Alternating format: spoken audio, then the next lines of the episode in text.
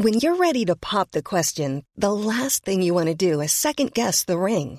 At Bluenile.com, you can design a one of a kind ring with the ease and convenience of shopping online. Choose your diamond and setting. When you find the one, you'll get it delivered right to your door. Go to Bluenile.com and use promo code LISTEN to get $50 off your purchase of $500 or more. That's code LISTEN at Bluenile.com for $50 off your purchase.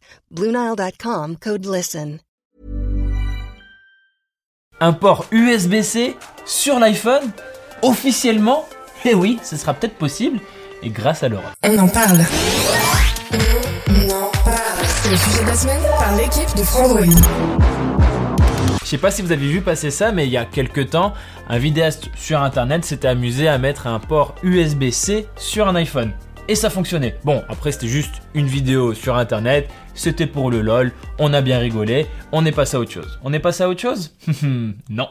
Non, non, non, non. Parce que oui, en fait, il faut rappeler qu'aujourd'hui, Apple, sur ses iPhones, s'accroche désespérément, vraiment coûte que coûte, à son port Lightning. Le port Lightning, c'est un port propriétaire d'Apple qu'on ne trouve que sur les iPhones. Du côté des autres constructeurs, du coup les marques qui sont sur Android, eh ben on retrouve surtout de l'USB-C. Et je dis surtout, mais en fait non, on retrouve quasiment que de l'USB-C sur tous les modèles.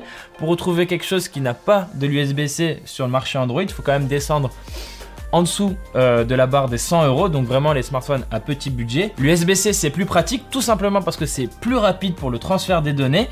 Et en plus, on le retrouve sur plein de catégories d'appareils différents. Et je parle pas que des smartphones, hein, je parle de vraiment des casques, des écouteurs, des ordinateurs et des tablettes. D'ailleurs, même Apple utilise de l'USB-C sur ses iPads et ses MacBooks.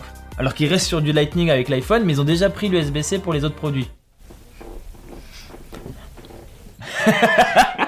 Donc voilà le topo. Et ce constat, bah, il agace l'Union européenne qui commence à prendre des mesures. Donc qu'est-ce qu'elle a fait l'Union européenne? Enfin, plus précisément, le Parlement européen. Et ben là, les députés du Parlement, ils ont dit, ok, on se met d'accord, l'USB-C, on va dire que c'est la norme maintenant. Tous les appareils portables, sauf les liseuses, et je sais pas trop pourquoi, tous les appareils portables vont avoir un port USB-C pour la recharge filaire. C'est comme ça, en Europe, tu veux vendre ton produit, tu mets de l'USB-C parce que c'est plus pratique pour tout le monde. L'idée en gros, c'est juste de se dire que bah avec un seul chargeur USB-C, on va pouvoir charger plein d'appareils différents. Donc ça simplifie la vie et en plus, c'est pas mal pour l'environnement parce que moins de chargeurs différents à produire égale moins de pollution.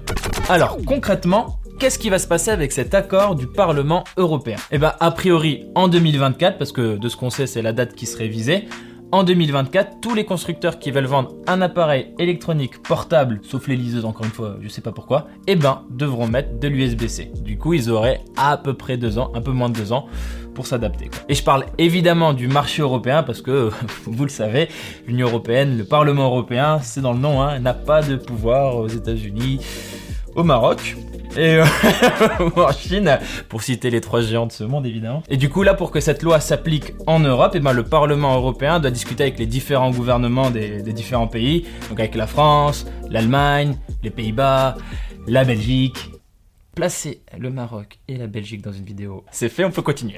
Donc là, les négociations elles vont se faire en mai a priori jusqu'à l'été, grosso modo. Et c'est des négociations sur des petits détails parce que en soi, semblerait que les gouvernements et l'Union européenne sont plutôt d'accord. Hein. on est d'accord pour faire ça, on veut euh, montrer qu'on pèse dans le game. Et justement, est-ce que l'Europe pèse assez dans le game face à Apple? Quelles sont les solutions d'Apple? On va voir ça tout de suite.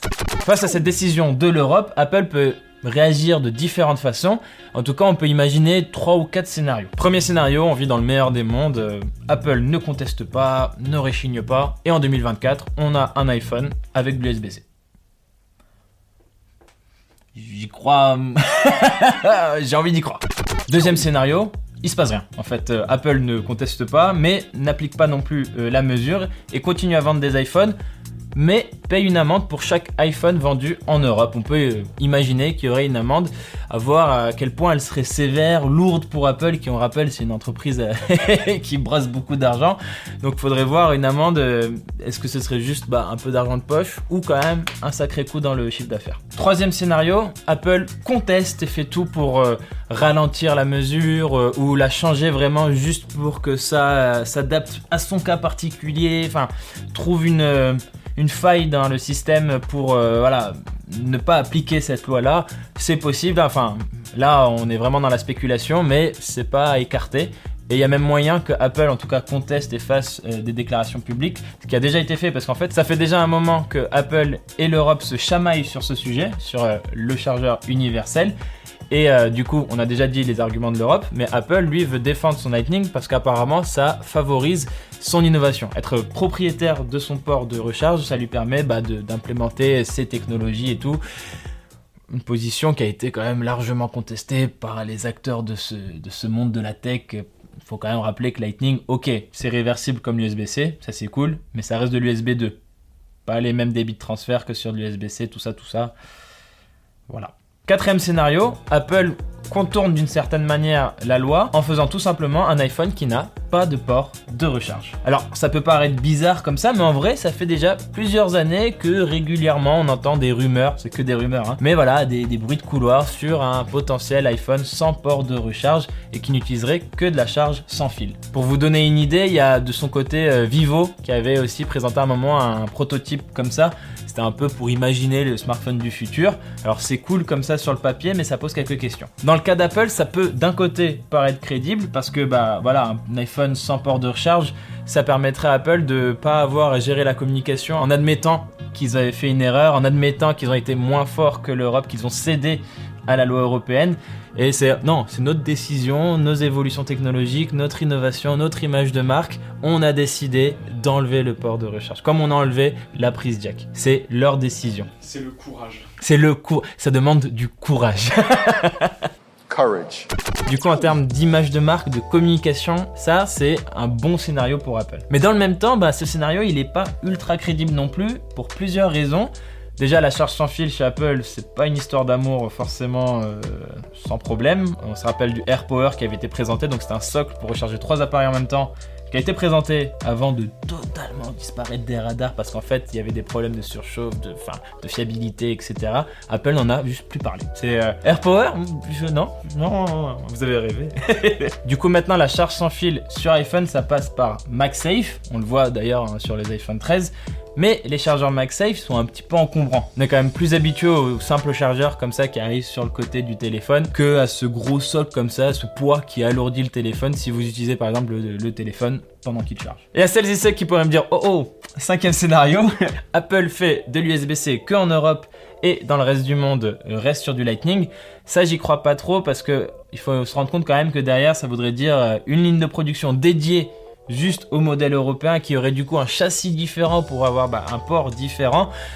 Ça fait des coûts supplémentaires, de l'organisation supplémentaire, de la main-d'œuvre supplémentaire. Financièrement, c'est pas très intéressant pour Apple.